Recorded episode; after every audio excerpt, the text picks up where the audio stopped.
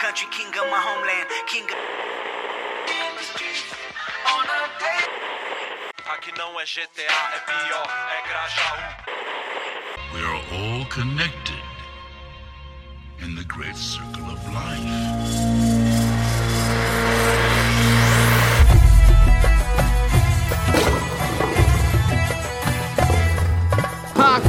Matata, caros ouvintes. Esse é o Myros Twincast, o podcast para você que fica procurando o significado em vários símbolos que você vê na rua. Eu sou o Tyler Eu sou a Carol. e no podcast de hoje a gente vai comentar um pouco sobre mercantilização de símbolos ou talvez a apropriação de símbolos, se como eles são vistos pela sociedade, um pouco de semiótica que conversa bastante com essa coisa sobre o entendimento de símbolos em certas situações. E para isso hoje a gente trouxe o nosso amigo Felipe, se apresente por favor. Olá, me chamo Felipe, eu tenho 22 anos, sou jornalista e hoje tenho uma agência de comunicação, a FM Comunicações, que é focada em comunicação persuasiva, psicologia de consumo e gestão de imagem. Um homem profissional aqui, já fala toda vez uma lata, já se apresenta, solta o jabá. Mas é isso então, Carol, bora pros recadinhos? Sim.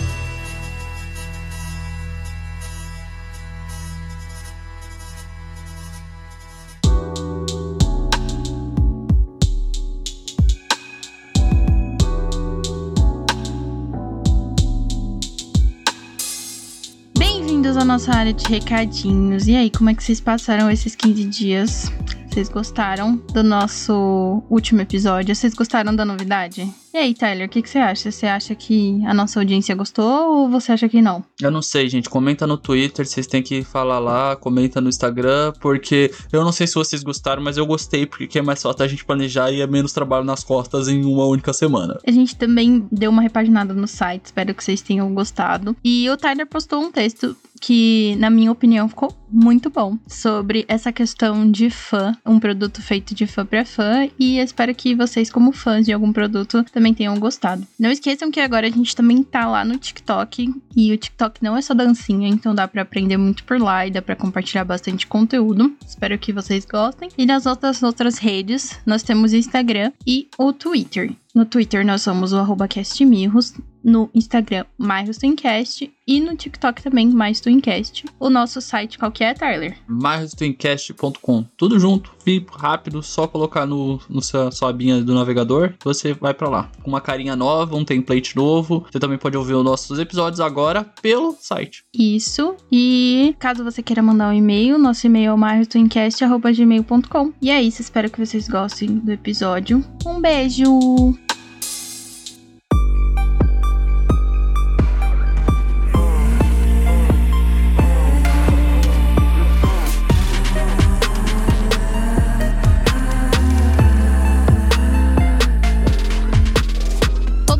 Carrega uma identidade, seja ele político, religioso, cultural ou até informal, como um emoji. Essa identidade em geral está ligada a um grupo que criou, mas a identidade ela também pode ser substituída pela apropriação de outro grupo que banaliza ou subverte. E hoje em dia esse hábito é cada vez mais comum, já que o mercado capitalista se apropria de símbolos da imagem de pessoas que representam algo e usam isso como mercadoria, sejam em marcas, roupas, campanhas publicitárias. E por isso nós vamos comentar sobre qual que é o motivo dessa mercantilização e qual que é a problemática da comercialização desses símbolos. Um exemplo bem grande são essas lojas de fast fashion que vendem esses produtos com estampa feminista ou até outro tipo de estampa, mas dentro das próprias lojas as mulheres não são colocadas em cargos de gerência ou em cargos que seriam considerados tipo a base do feminismo mesmo, igualdade e equidade, e muitas vezes elas ganham até menos que os homens. Por que, que vocês acham que acontece isso?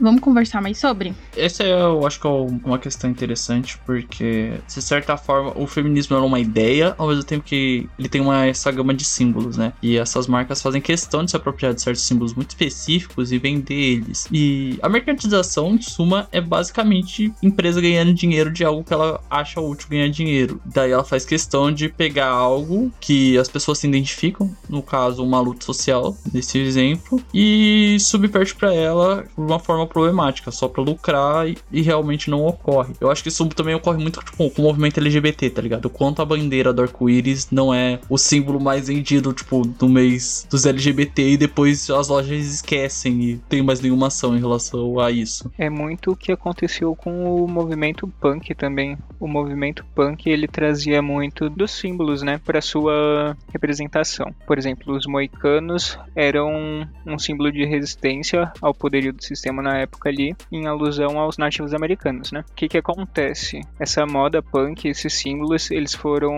apoderados, foram tomados pelo sistema contra quem eles lutavam e se tornou moda. Então você tem um jeans rasgado, você tem rebite, jaqueta de couro, tudo isso como uma apropriação de símbolos de uma cultura que é justamente contra aquela que se apropriou. Eu acho que o LGBT, muito pra gente que vive em São Paulo, né, que tem uma parada muito forte, uma parada LGBTQIA+, né, durante a pandemia isso não aconteceu tanto, mas quando a parada acontecia ao vivo mesmo, a gente viu uma gama de empresas que vendiam, né, o famoso Pink Money, vendiam produtos e vendiam símbolos, assim, como você disse mesmo, usando arco-íris e de outros, outros símbolos mesmo. Só que dentro dessas empresas a gente já tinha escutado casos de homofobia, casos de demissão, casos de funcionários sendo humilhados só por serem LGBTs. Então, é bem, tipo, contrário essa ideia, sabe? Tipo, é mais eu vou vender aquilo que dá dinheiro e depois eu vou parar com isso, sabe? Tipo, não vou aplicar isso no meu, no meu dia a dia. O capitalismo faz muito isso, né? É eu acho que é um hábito dele. Mas eu quero puxar um negócio antes da gente partir pra mercantilização em si, que é o. Por que vocês acham que tantos símbolos assim eles possuem um certo poder? Porque o símbolo, ele depende da identidade da cultura, né? Ele depende da sociedade que ele tá inserido para ser um poder e ter um significado. Por exemplo, os punks, tipo, dos anos 70, eles possuíam símbolos e aqueles símbolos significavam coisas muito diferentes diferentes do que hoje as pessoas que podem se dizer punk ou até mesmo pessoas que conheçam é, os símbolos do movimento consideram. E eu acho que a gente pode relacionar isso também a outros símbolos que daí eu acho que são formas ainda mais violentas de apropriação do capitalismo, que é, são símbolos religiosos, que é bem comum não só empresas como outras pessoas que não têm contato com uma certa religião pegar isso e subverter. E eu queria tipo perguntar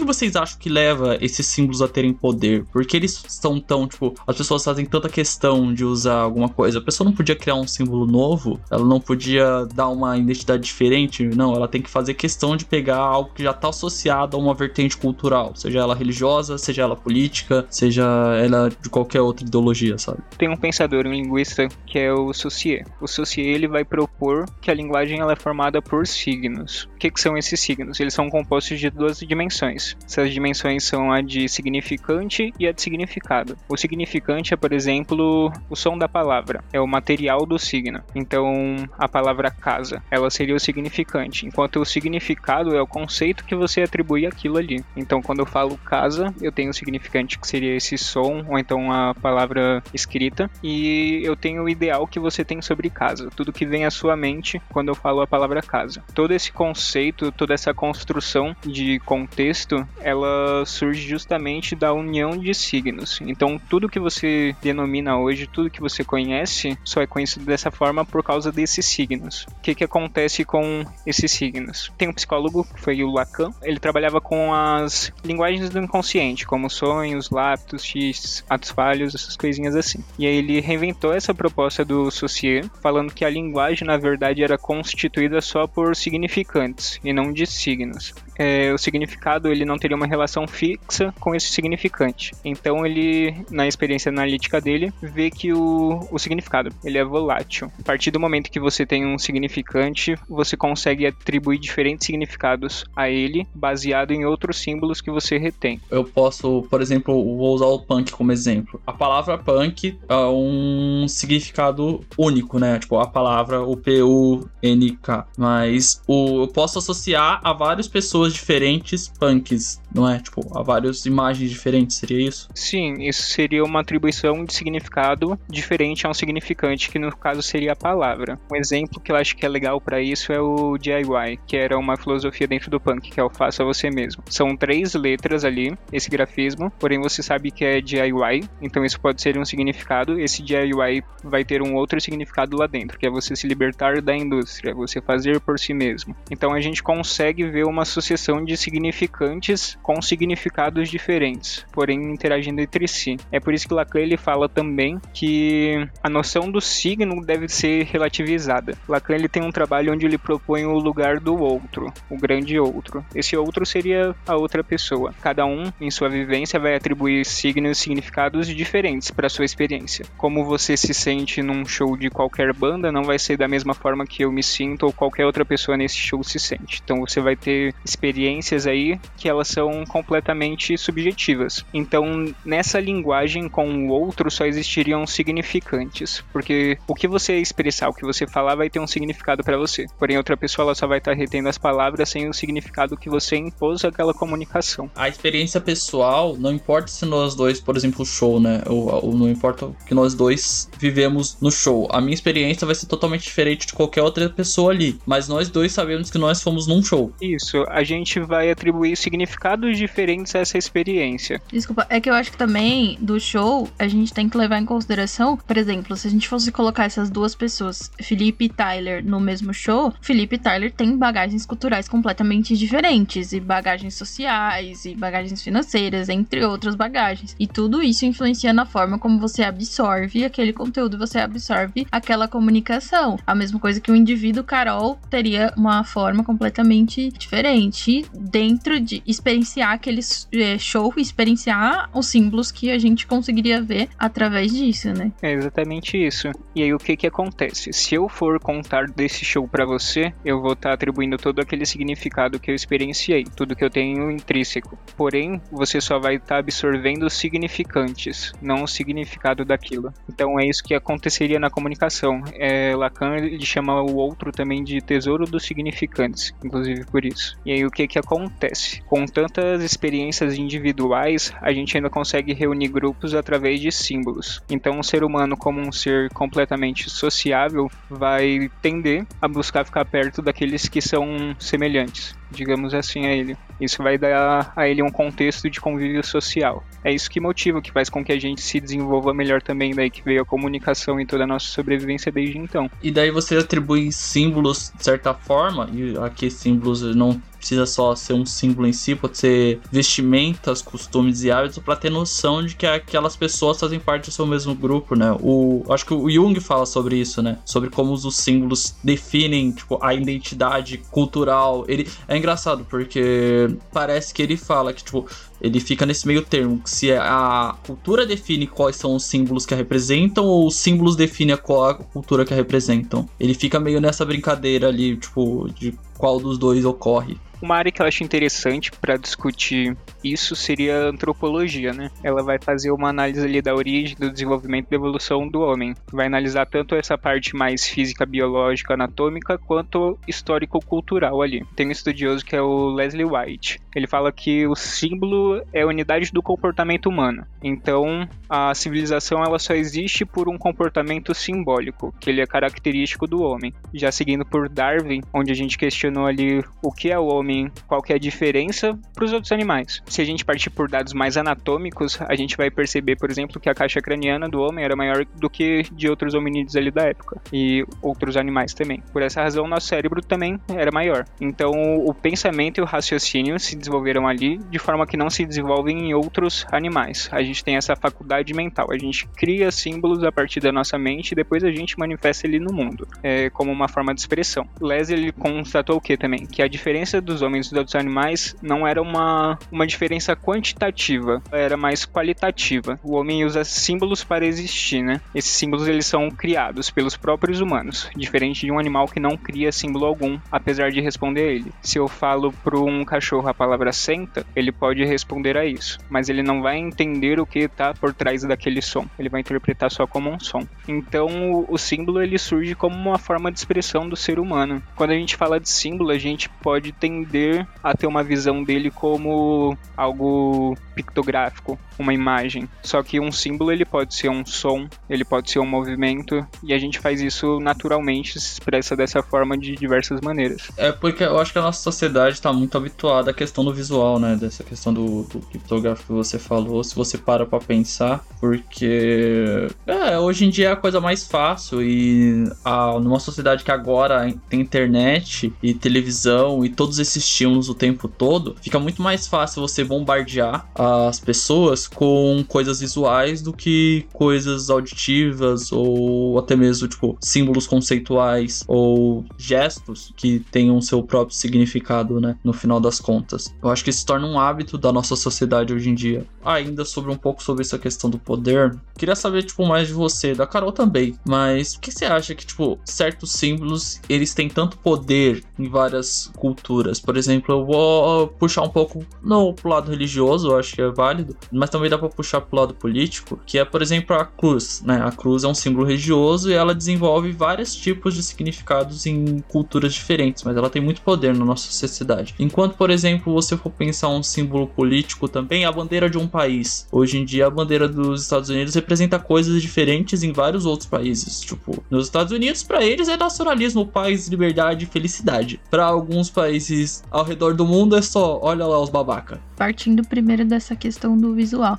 Como nós somos uma sociedade atualmente que usa muito o celular, como você falou, computador, entre outros, é, a função das redes sociais é fazer com que a gente gaste mais tempo lá. Então, quanto maior retenção dentro daquilo, mais as redes lucram com isso, né? Porque as redes elas são meio que vendendo o produto e te vendendo como produto também, né? Enquanto você produz conteúdo para dentro daquilo e consome conteúdo. Então, esses símbolos, eles são muito importantes, eles são muito relevantes. Eu acho que eles têm esse poder exatamente por causa disso, sabe? De você estar online, de você ter essa presença. Então, quando você quer criar uma presença, normalmente você cria um símbolo para isso. Por exemplo, você estava falando da bandeira dos Estados Unidos. A bandeira dos Estados Unidos, ela traz as cores que eles definiram, ela traz as estrelas que significam os estados e outras coisas. Por quê? Porque eles querem remeter essa questão do nacionalismo, essa questão de tipo, nós valorizamos todos os nossos estados, nós somos fortes e aquilo. Só que essa força que eles querem transmitir, ela pode ser muito divergente para cada nação, porque por exemplo, países como, sei lá, o Vietnã, que eles ficaram é, durante muito tempo, tipo lá nessa questão da guerra e nessa questão de dominação e outras coisas, ou até outros países mesmo, a bandeira é visto como algo negativo, como algo imperialista триста.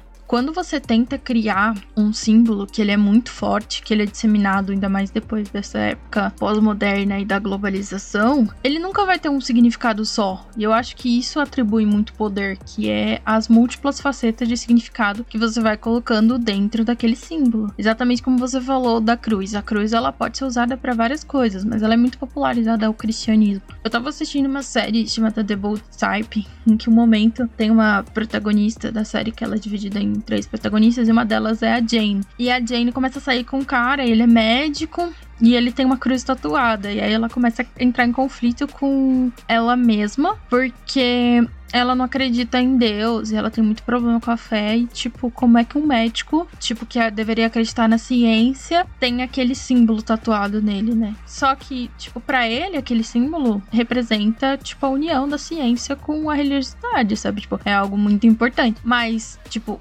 ela automaticamente já associou com o religioso, mas ele poderia ter a cruz por outros motivos. Então, acho que é uma gama de significados que a semiótica tenta analisar muito isso. E eu acho que a gente gastaria muito tempo destrinchando cada significado de cada coisa. Mas eu acho que é isso mesmo, tipo, essa pluralidade. Essa pluralidade gera poder, porque você, enquanto indivíduo, você quer se sentir incluído dentro daquela forma, dentro do que aquela mensagem tá passando. Então, por exemplo, se você vê um passarinho assim, num círculo, você associa ao Twitter aquela questão da polaroidzinha, que é o símbolo do Instagram hoje. Você associa. É um quadrado e uma bola. É bizarro que você não consegue mais desassociar uma, uma bola dentro do quadrado ao Instagram. Ou tipo um F. Hoje o T do TikTok também tá ficando muito popular. O do Spotify, que são um círculo com gigantescos que são tipo, como se fosse transmissão. Então, são tipo, esses símbolos eles vão ganhando esse poder a partir do momento que as pessoas querem consumir aquilo, que elas querem fazer parte daquilo, que elas disseminam aquilo, né? Um ponto que você levantou que foi interessante na questão da cruz, interpretação da cruz como algo mais social do que o símbolo em si, né? A gente tem que pensar também que um signo, ele por si só não é nada. Ele passa a existir a partir do momento que a gente nomeia ele. O que tem de engraçado sobre alguns símbolos são como eles aglutinam outras culturas nesse jogo social. Então a cruz, por exemplo, ela foi se tornar símbolo do cristianismo no século IV, só depois que o imperador Constantino, imperador da época, decidiu abolir as condenações na cruz. Antes disso, ninguém iria usar uma cruz como um símbolo. Era um símbolo de morte. Cruz é crucifixo supplicium os máximos romanos. É, era, era o símbolo de tortura máxima do Império Romano, né? Exatamente. Então não faria sentido você usar algo do tipo. Hoje a gente ostenta cruzes no pescoço, em paredes, em diversos lugares. E ela tá muito associada à redenção, né? Dentro do cristianismo. Tipo, da redenção e salvação, né? Por culpa da questão do Cristo, de que ele foi preso na cruz para salvar as pessoas. Sim, sim. Tem gente que fala ainda sobre o símbolo da cruz como como se fosse, por exemplo, uma espada cravada na terra, entende? Então, um símbolo do poderio humano sobre a natureza também. Inclusive, a gente faz muitas associações de símbolos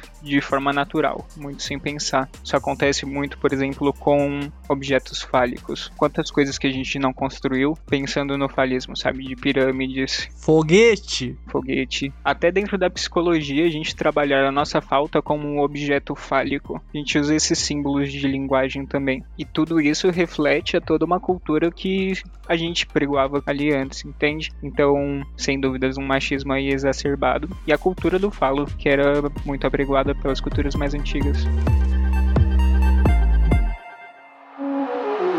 For falar de análise de símbolos, a semiótica seria o caminho mais comum. Essa ciência tem como objetivo analisar o surgimento dos signos e os fenômenos culturais que eles fazem parte. Um exemplo é a associação atual que temos da foice e do martelo como símbolos do comunismo. Essa imagem possuía um significado diferente na época que foi criada, se tornando um símbolo político. Hoje em dia também possui esse viés. Entretanto, ele é associado de formas diferentes por vários grupos. Por alguns, é um símbolo de luta, já para outros, é um sinal de problema. Além de tudo, o símbolo tem como objetivo ser a marca de um movimento oposto ao capitalismo. Porém, parece que vem ocorrendo uma mercantilização dele por parte de certas empresas e, de certa forma, é bem contraditório. Nesse caso, a semiótica pretende entender o porquê desse efeito. Bom, eu acho que essa questão da foice e do martelo, ela é muito abrangente, até porque no mundo todo a gente tem uma definição muito aberta sobre o que é esquerda e direita principalmente aqui no Brasil. Eu queria perguntar para vocês aqui da mesa, por que, que vocês acham que esses símbolos eles ficam tão fortes, mas ao mesmo tempo é, eles são tão odiados assim? Tipo, qual que é o sentido de tanto ódio em cima desses símbolos que deveriam ser considerado luta, mas que para outras pessoas, sei lá, é considerado como eu disse anteriormente, problemas? Isso vem de tanto de uma ressignificação do símbolo, né? Depende exatamente do que a gente falou da sociedade, de que aquele símbolo está inserido. vou usar um exemplo oposto: a bandeira dos Estados Unidos. Ela é talvez hoje o maior símbolo do capitalismo. Tipo, a gente pode usar o símbolo de cifrão também, que seria um símbolo válido, mas a bandeira dos Estados Unidos está muito associada a essa questão do capitalismo, né? Para algumas pessoas, como a gente mesmo disse, ah, é nacionalismo, imperialismo, capitalismo é bom. Para algumas pessoas, para outras é uma coisa prejudicial. Isso vem muito de uma questão histórica. Obviamente, você não consegue desassociar um símbolo político à questão histórica de onde ele foi feito e de quanto tempo ele foi perpetuado e foi vindo. Mas eu também acho que isso vem de uma certa forma de um não compreendimento do que aquele próprio símbolo quer dizer. Porque eu já comentei isso com o Luiz, que a história às vezes, o estudo de história às vezes parece um grande telefone sem fio. Que é você, tipo, alguém contou um negócio que outra pessoa contou, que outra pessoa contou. Então acho que isso também ocorre com os símbolos. Ah, o primeiro símbolo da foice do martelo era para ser um símbolo de, do comunismo e de luta da opressão e a retomada da classe operária. Hoje em dia ele ainda tem um pouco desse símbolo, mas ele começa a ser outra coisa para pessoas que não conhecem o que é comunismo. Ele começa a sofrer um certo esvaziamento e daí quando um símbolo ele sofre esse esvaziamento, eu acho que ele sofre uma enchimento, eu acho que não seria a melhor palavra, mas um enchimento de ideias talvez opostas ou ideias equivocadas sobre o que ele significa. Acho que esses símbolos mais políticos, eles tratam muito sobre o ego também. Dificilmente a gente gera um diálogo com a parte que se opõe a gente, né? Isso acaba enclausurando a gente numa bolha e a gente não tem contato com símbolos da outra pessoa sob a ótica dela. Isso acaba fazendo com que a gente gere essa aversão a esses símbolos. Porém, também tem símbolos que são utilizados para fins nada positivos, né? Então é natural que a gente crie aversão a esses símbolos, porém ainda haverão pessoas simpatizando com ele. É daí que nasce esse embate. Mas eu acho que também tem um lugar da massificação, né? Porque esses símbolos eles são muito massificados, então a gente fala ah, que é um símbolo de luta e tal. Mas a gente sabe que pessoas, algumas pessoas que usam esses símbolos para falar da luta, elas falam de uma luta completamente errada. Ou elas usam esses símbolos de uma forma que seria errada ou contrária ao movimento. É, retomando um pouquinho daquilo que vocês falaram no começo, por exemplo, o movimento punk, sabe? Pessoas que fundaram o movimento punk, ou tinham uma ideia, ou com seus ideais revolucionários, hoje provavelmente não se identificariam com, com nada do movimento punk, sabe? Seria tipo uma estética. É, na verdade, é uma estética que você vende em, em loja, sabe? Não é algo, como eu posso dizer, não é algo dentro da essência. E eu acho que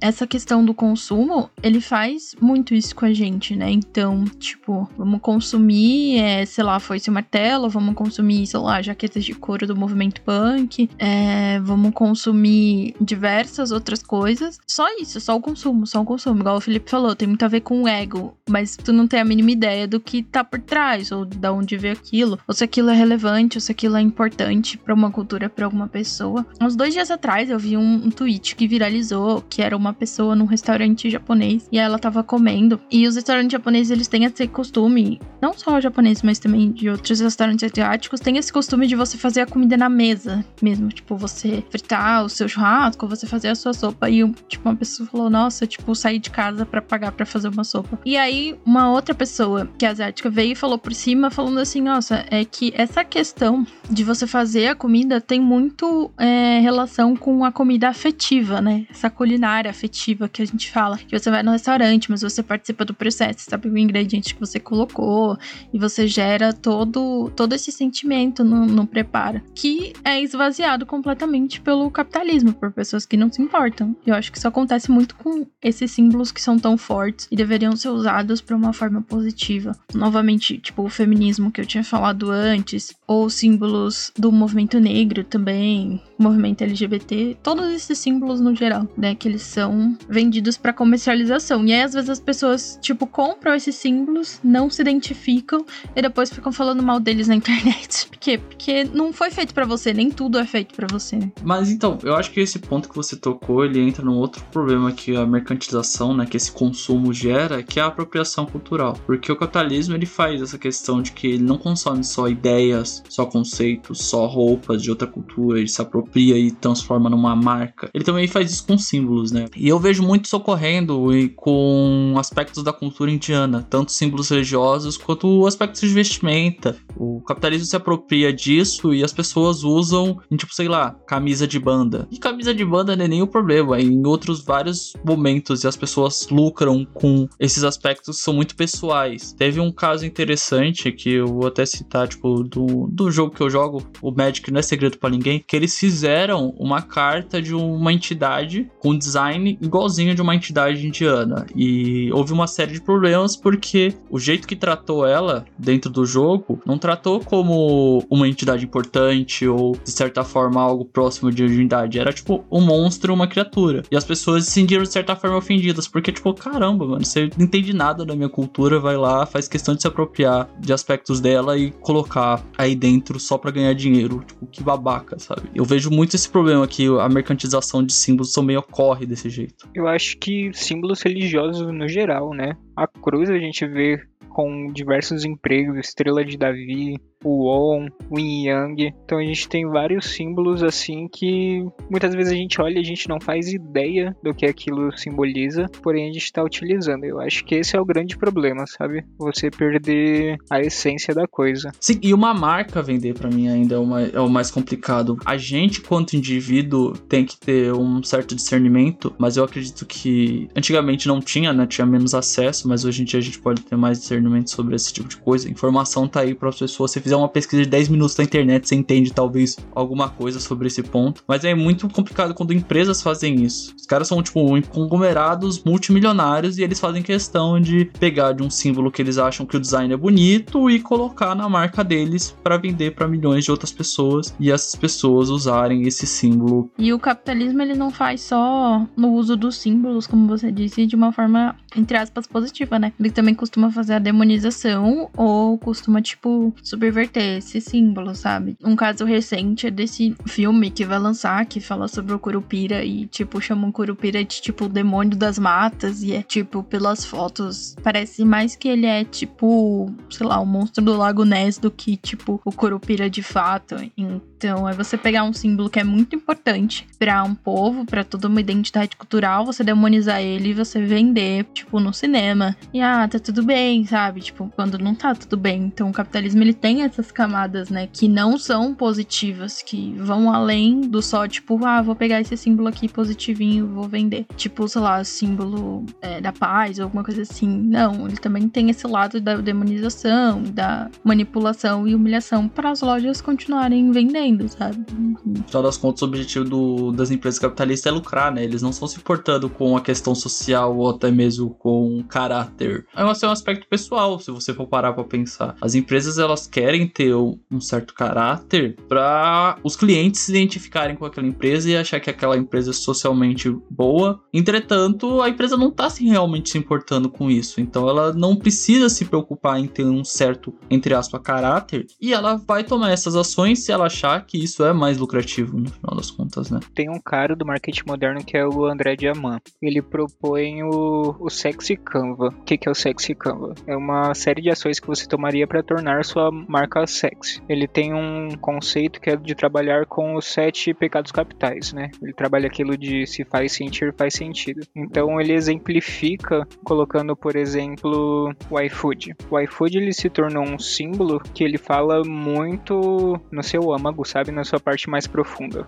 Quando você está comprando no iFood, você está ganhando tempo de qualidade, você está deixando de cozinhar qualquer coisa, você não precisa se preocupar com isso. Ele trabalha com o pecado capital da preguiça. Quando você consome uma marca de luxo, vai trazer essa questão de status. Quando a gente consome um Starbucks, a gente não está consumindo um produto, a gente está consumindo status. Então isso dentro da nossa sociedade acaba se tornando algo muito importante, porque você não quer necessariamente consumir o produto, mas você quer consumir um símbolo. Isso dentro do mercado, a partir do momento que converge com outros símbolos que também agregam um grupo, se torna uma arma muito grande na mão do capitalismo, né? Porque sempre vai ter gente consumindo, então eles sempre vão continuar vendendo. E é isso.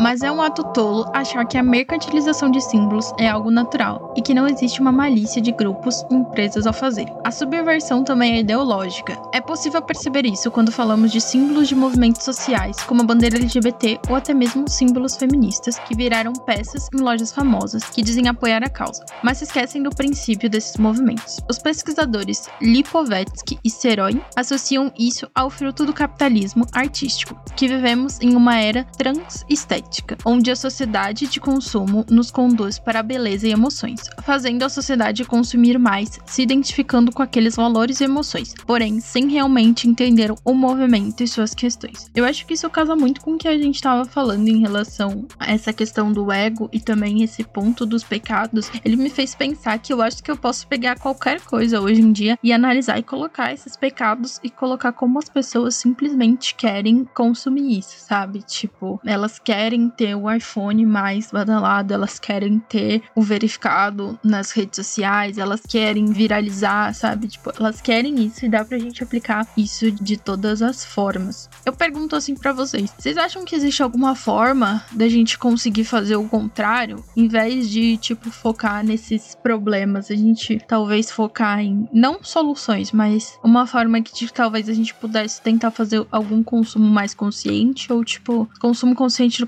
capitalismo é, tipo, sonho. Grande parte é. Mas o que, que vocês acham? Acho que a gente sempre volta pro consumo consciente, a gente chega ao consenso de que não, é impossível consumir algo no capitalismo sendo 100% consciente, né? Ele é um, um sistema que força você a estar dentro dele tomando as ações erradas, né? Tomando as ações que são menos éticas, como, como eu falei, é um sistema dominado por empresas e as empresas não ligam para serem éticas ou terem caráter. Então, se você quer viver, se você quer comprar comida, você tem que partir do princípio que já teve um trabalho ali muito menos remunerado. Se você comprar roupa, talvez tenha tido trabalho escravo. Então é um, é um mito. Mas ao mesmo tempo, falando disso, eu acho que dá para ter ações que você saiba que essas ações simbolizam algo para você, tanto no aspecto pessoal quanto no aspecto da sua sociedade. Você tem noção de que você não pode consumir aquilo porque você sabe que aquilo ou está subvertendo um símbolo ou se apropriando de uma cultura. Então você agrega um novo significado para você a sua postura de consumo. Você não pode ser pedante, na minha opinião. Eu acho que a gente pode cair num, num certo limbo, num certo pedantismo muito semelhante, tipo, sei lá, jovens hippies ricos que acreditam que estão realmente ajudando o movimento e fazendo alguma coisa por, como eu falei, culturas indianas que são rotineiramente apropriadas por esse tipo de movimento ou outras culturas, tipo, good vibes, eles têm que, tipo, não podem se levado nesse pedantismo de achar que você tá ajudando uma cultura, sendo que você não faz parte dela, sendo que você tá somente pegando um símbolo e achando que você está ajudando aquilo, tornando aquele símbolo mais popular. Talvez aquelas pessoas nem queiram tornar aquele símbolo popular, mano. Talvez elas nem queiram que a filosofia e o pensamento delas seja espalhado por aí, você tá achando que é uma boa fazer isso, sabe? Então eu acho que é muito complicado, mas você ter posturas mais sensatas e refletir um pouco mais sobre como você está consumindo e sobre de onde vem o significado das coisas que você está consumindo já é bom e já traz um novo significado para você mesmo. Eu vejo um respiro para toda essa nossa situação na questão da economia rotativa, né? Que está em voga. O problema que eu enxergo é que a gente já deu muito poder, muita munição, muito dinheiro para quem quer manter isso, sabe? Não é interessante para grandes indústrias, para quem movimenta realmente toda a nossa sociedade, toda a nossa comunicação, nosso modo de viver. Não é interessante para eles pararem de mercantilizar esses símbolos. Então eles vão continuar usando de estratégias para te fazer desejar e você vai continuar consumindo. A gente pode tentar com pequenas causas como comprar em brechó, passar roupas adiantes e etc, não comprar em fast fashion. Porém, não sei se eu vejo uma solução para isso. Eu vejo alguns pontos de respiro. Acho que talvez seja uma utopia. É porque como você falou, eles estão no poder e, e essa apropriação que a Carol falou, ela é ideológica, né? Eu dificilmente acredito que uma empresa ela não sabe o, o peso que, tipo, sei lá, a bandeira LGBT tem ou qualquer outro símbolo político ou qualquer símbolo religioso tenha, mas ela quer sim se apropriar daquilo e subverter aquilo de duas formas, esvaziando seu significado e tornando aquilo um produto, sabe? Tipo, ah, vou vender e, e é isso aí e que se lasque. Então, a partir daquele momento as pessoas vão parar de considerar isso o símbolo da, da, da religião e vão associar, tipo, sei lá, a minha marca ou tipo, qualquer coisa desse tipo. Enquanto também eu vejo o outro lado que é que eles querem exatamente que você associe aquele conceito aquele símbolo para fazer o isso que foi dito, né? O, acho que é a transestética que é associar emoções. Então eles fazem questão de usar um símbolo para associar você à marca deles, sendo que eles não estão se importando com o símbolo tipo realmente. Eles só querem tipo, se associar a uma, aquela ideia, tipo, vender. O do início, acho que é o melhor exemplo do movimento feminista, o quanto, tipo, marcas se dizem feministas, só, tipo, marcas de produtos femininos, ou marcas que se dizem LGBT, ou do movimento negro. Tipo, quantas marcas fizeram uso das coisas do Black Lives Matter no último ano? E eu não escuto mais falar dessas marcas ajudando pessoas negras, comunidades, tipo, de periferia ou qualquer coisa desse tipo. Elas só se apropriaram do símbolo da tela preta, do Black Lives era e depois esqueceram isso, cara. O capitalismo é muito. Não, não poderia dizer canibal, né? Mas ele, ele consome muitas coisas de um jeito muito fácil, né? Eu acho que o oprimido ele tem uma ideologia, o opressor tem todas. Acho que acaba se baseando nisso, sabe? O que ele puder usar, ele vai usar. Eu concordo muito com o que vocês falaram. Eu acho que buscar esse ponto de respiro que o Felipe falou é a melhor coisa para manter ou tentar manter um mínimo de sanidade mental, enquanto é, tipo, ser humano consciente, caso você queira ser um, sabe? Dois episódios que a gente fala bem disso, que é o nosso episódio sobre veganismo e o nosso episódio sobre moda consciente, que é o que a gente fala aqui. Um, não existe consumo 100% consciente no capitalismo, mas você pode, tipo, tentar fazer o mínimo. E dois, nem todo movimento anticapitalista, ou que se diz anticapitalista, vai salvar o mundo, sabe? Eu acho que você não pode colocar empresas ou pessoas ou até ideias mesmo, ideologias num pedestal, porque nada é 100% concreto, nada é 100% é, como é que eu posso dizer? Não tem nada que não possa ser imaculado, sabe? Não tem nada que não possa ser quebrado. Às vezes, uma ideologia que você acredita muito, no final pode ter algum ideal que você não, não imagina que tenha, ou ela pode ser subvertida no futuro. Então, é não levar essa questão demais a sério e, tipo, aquele meme, né? Google é de graça, vadia. Então, se você viu algum símbolo que talvez você, tipo, não concorde 100% com aquela empresa ou com aquela ideia, tenta dar uma procurada, tenta é, sair um pouco das, das grandes empresas empresas e ver uma forma de você ajudar individualmente. Óbvio que é dentro daquilo que você pode fazer, porque como o Felipe disse, eu acho que é uma ideia meio utópica a gente achar que vai salvar o mundo com tudo e vai acabar com a mercantilização e tudo mais. Não, porque Tipo, a gente tá no meio de uma pandemia, muitas pessoas ficaram desempregadas, mas os bilionários continuam sendo mais bilionários e trilionários e as pessoas continuam fazendo a roda do capitalismo girar. Só que se você, enquanto indivíduo, quer se sentir um pouco melhor, tenta fazer igual o Felipe disse. Procure esses pequenos momentos de respiro que eu acho que eles são mais importantes para você mesmo, para você fazer o seu, para você enquanto indivíduo, tipo, também não se levar a sério demais, também não colocar essa questão de, ah, eu tenho que ser bom num pedestal, porque nem todo mundo é bom e você também não precisa, sabe? Só seja um pouquinho mais consciente no seu dia a dia e tá tudo bem também. Consumo é algo muito complicado, porque nós vivemos numa sociedade bastante consumista e às vezes dar aquela respirada é muito bom.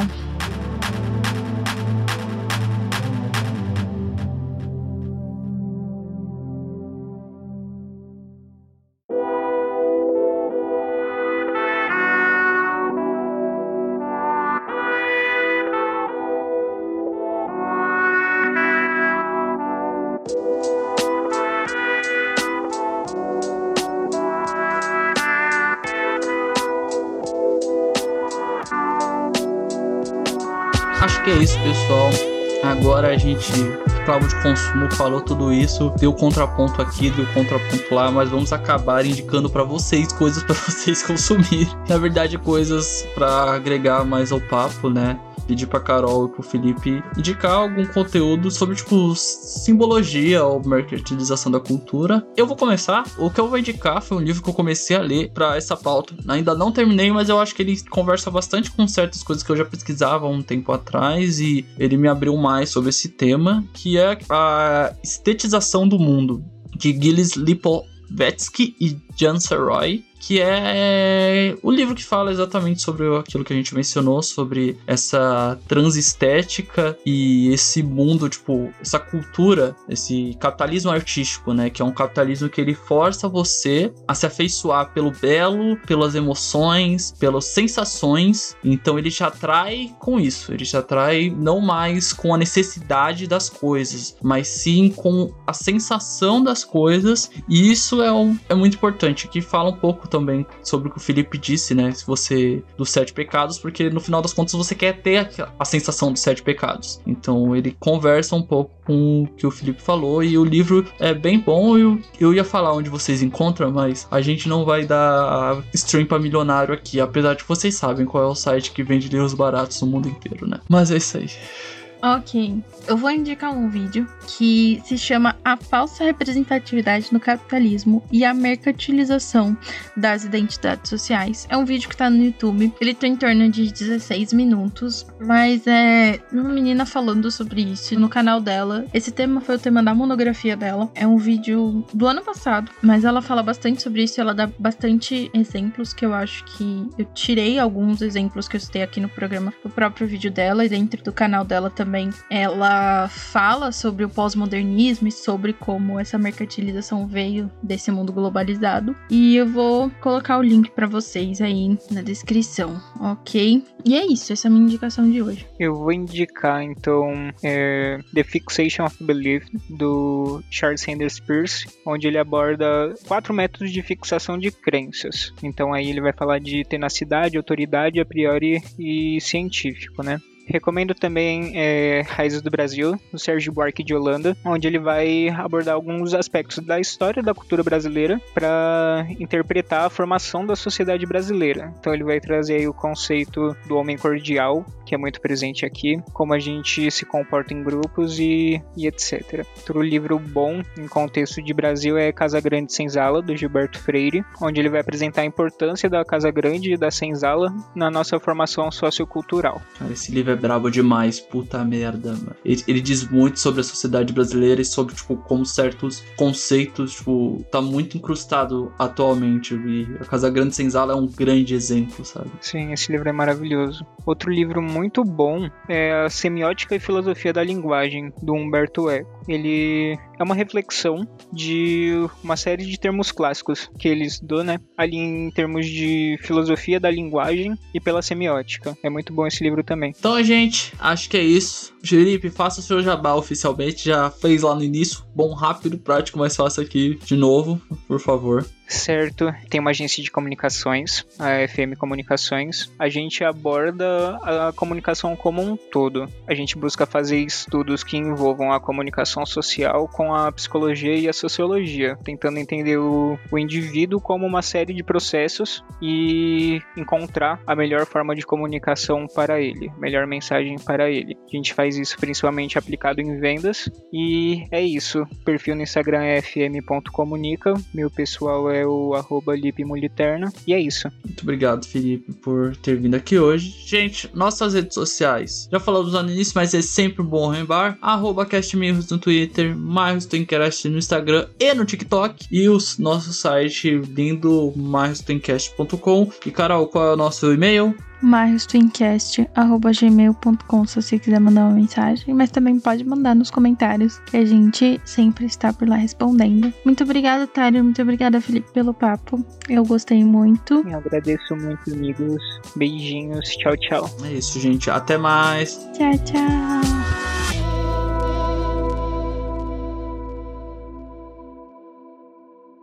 Este podcast foi editado por Fê Gomes.